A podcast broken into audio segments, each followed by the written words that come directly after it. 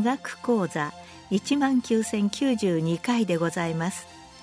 全国の医師の皆様毎週火曜日のこの時間は日本医師会の企画で医学講座をお送りしています。今日は若年女性の痩せと出産リスクと題し国立健康栄養研究所所長滝本秀美さんにお話しいただきます。なおこの放送はマイクロソフト Teams を使用して収録しています。では今回女性の痩せをこう考えるということでお話をさせていただきます。現在日本の妊産婦死亡率出産10万あたりは約3乳児の1歳未満の死亡率出生船体は2未満と非常に少なく日本の母子医療の優秀さを物語っています。しかし、その一方で、出生体重の減少と低出生体重時の増加が問題となっています。平均出生体重は1970年代半ばをピークに2005年頃まで減少傾向で、それ以降は、えー、ほぼ横ばいです。低出生体重児割合が最も減少した1970年代の半ば以降、この割合は直線的に増加し、2004年以降高止まり傾向にございます。衝撃的なことに低出生体重児割合は戦後間もない食料不足の時代であった1951年よりも現在の方が多くなっており、えー、OECD 加盟国平均の6.6%に比べて倍近くと高くなっております。加えて日本の早産の割合は OECD 平均の7.9%に比べて約6%と低く、早産が原因でない低出生体重児が多いというのが現状の問題です。早産や低出生体重など、胎児期の発育が十分でなかった場合、成人後に自我、肥満、循環器疾患、2型糖尿病などのいわゆる生活習慣病の発症リスクが高まる可能性があることが多くの疫学研究で明らかになっています。この現象は Developmental Origins of Health and Disease 通称ドーハと仮説と呼ばれています。日本の低出生体重児の割合が10%近くで高止まりしていることを考えると、現在生まれているお子さんの10人に1人がこういった生活習慣病のリスクを持って生まれているという可能性が考えられます。さらに近年、妊娠前の体格によって、体重増加の胎児発育に与える影響は異なっており、妊娠前の女性が痩せ体型の場合は、より強く早産や低出生体重などの周産期以上のリスクが高まるということが分かっております。では、日本の現状はどうなのかといいますと、国民健康栄養調査では、BMI18.5 未満の痩せ体型の人の割合は、1973年には20歳代で15.1%、30歳代で7.2%であったのが、徐々に増加をしていき、2019年にはそれぞれ20歳代で20.7%、30歳代で16.4%と増加をしております。2004年に私がアメリカン・ジャーナル・パブリック・ヘルスに発表した論文では、1976年から2000年の期間のデータを再解析しておりますが、ここでも同様の傾向が示されており、全国的に若い女性の痩せが増えていたと考えられます。同じ先進国でも欧米諸国では肥満の激増が大きな課題となっているのに日本では逆に痩せが増えていったというのは特異的な現象です。その背景は十分分かっておりませんが、えー、こうした若年女性の痩せ体型の増加が低出生体重時の増加に影響している可能性が示唆されます。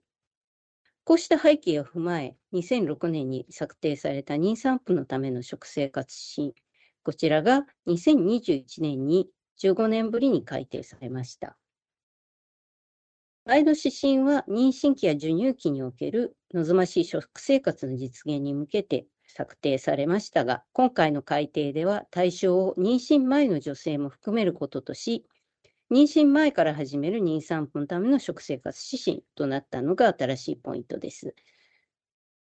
加えて大きな変更点として、妊娠期の体重増加量の目安の見直しがあります。ま妊娠中に体重が増えすぎると、妊娠高血圧症候群や妊娠糖尿病、児が巨大児となるなどのリスクが高まるため、体重増加量を10キロ以内に抑えると言われていた時期もありました。そのため、えー、体重をあまり増やさないようにと指導されていた妊婦さんも多かったかもしれません。妊娠糖尿病を発症する人の割合は報告によって異なっていまして、4から10%程度と言われています。ただ、日本人の妊娠糖尿病患者さんの特徴として、肥満ではなく、普通体型や痩せ体型の方もいて、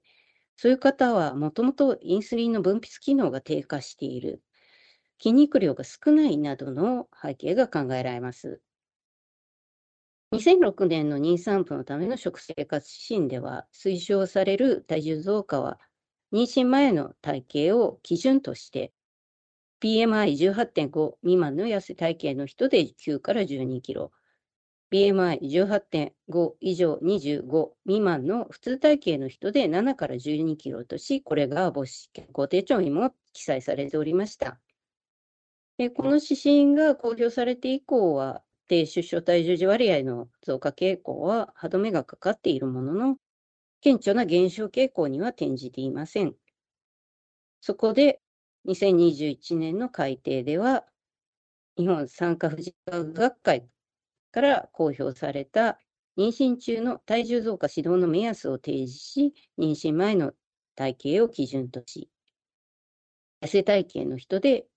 12から15キログラム。普通体型の方で10から13キログラムとしました。この値は、日本産科婦人科学会周産期データベースの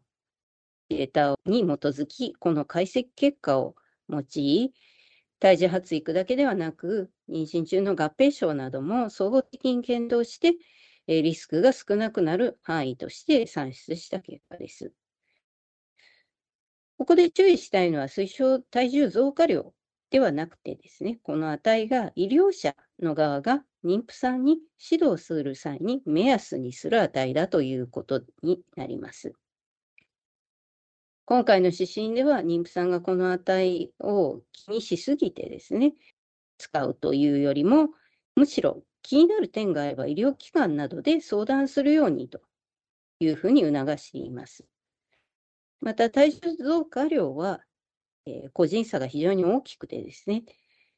十分な胎児発育を示す一方で少ない体重増加量の方もいれば、逆のケースもあるため、医療者側の注意点として個人差を考慮し、緩やかな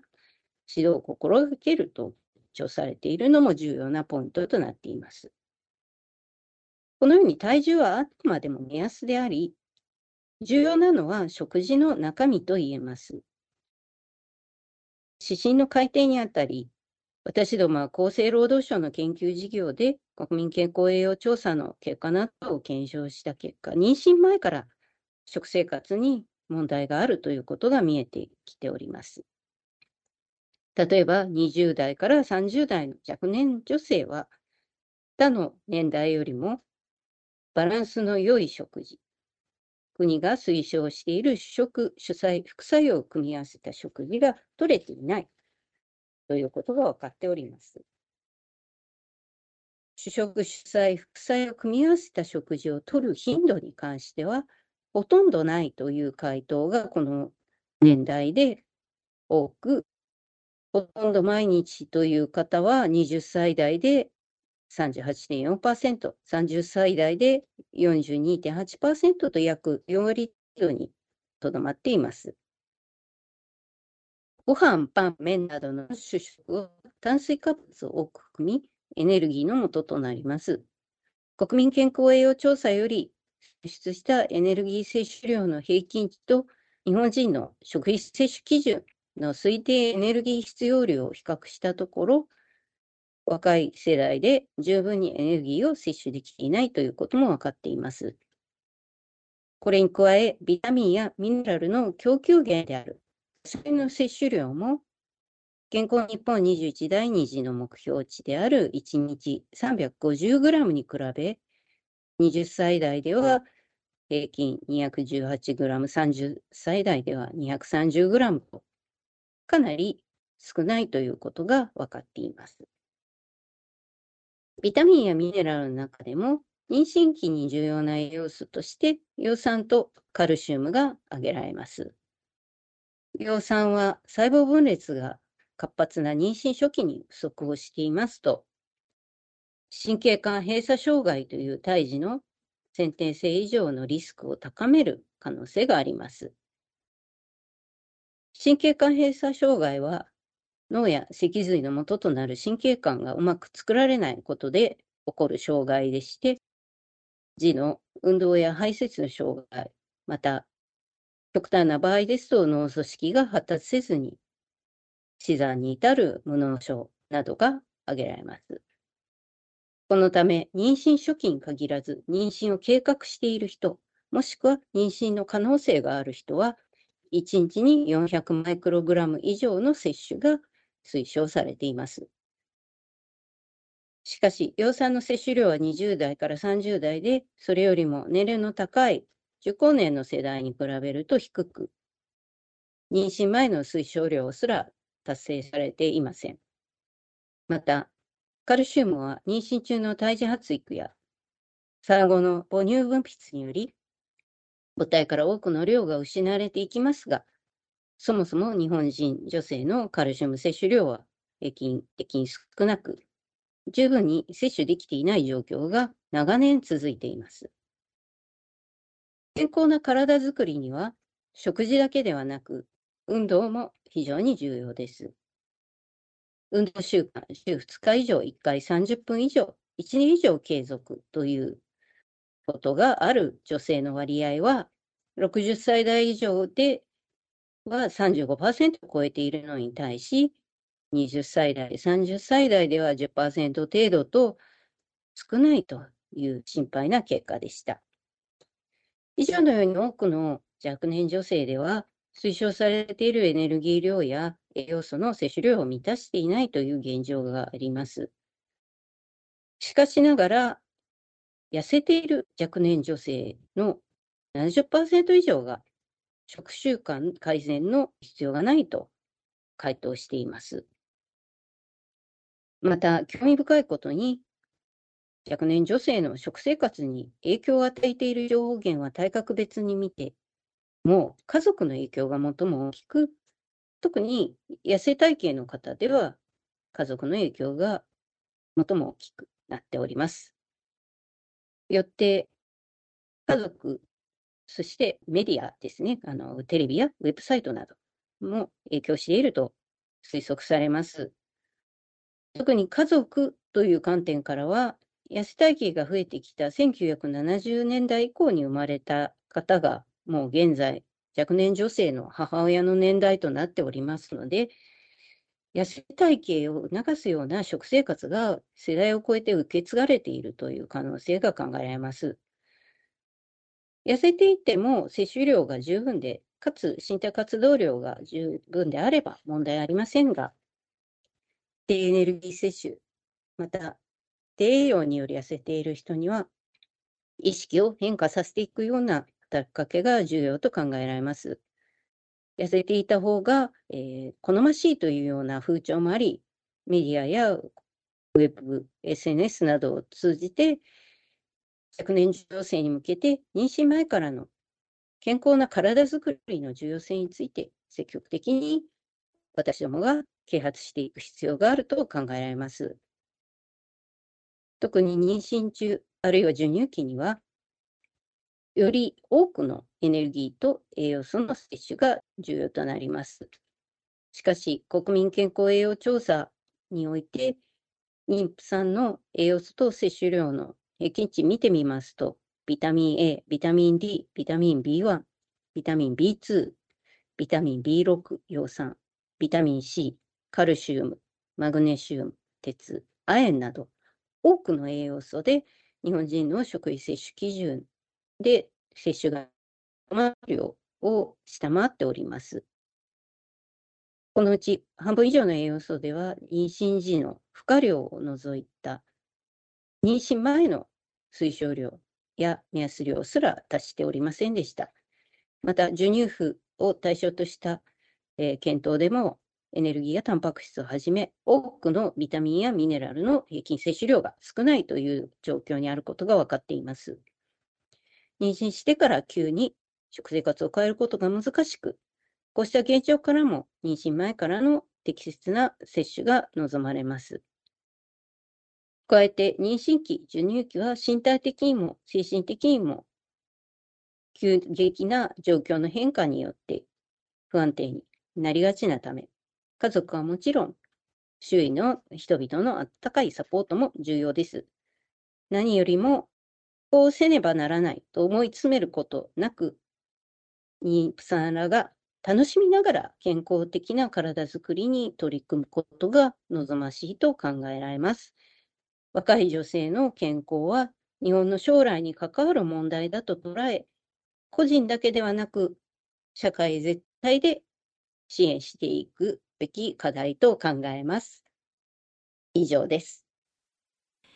今日は若年女性の痩せと出産リスクについて国立健康栄養研究所所長滝本秀美さんにお話しいただきましたなおこの放送はマイクロソフト Teams を使用して収録いたしました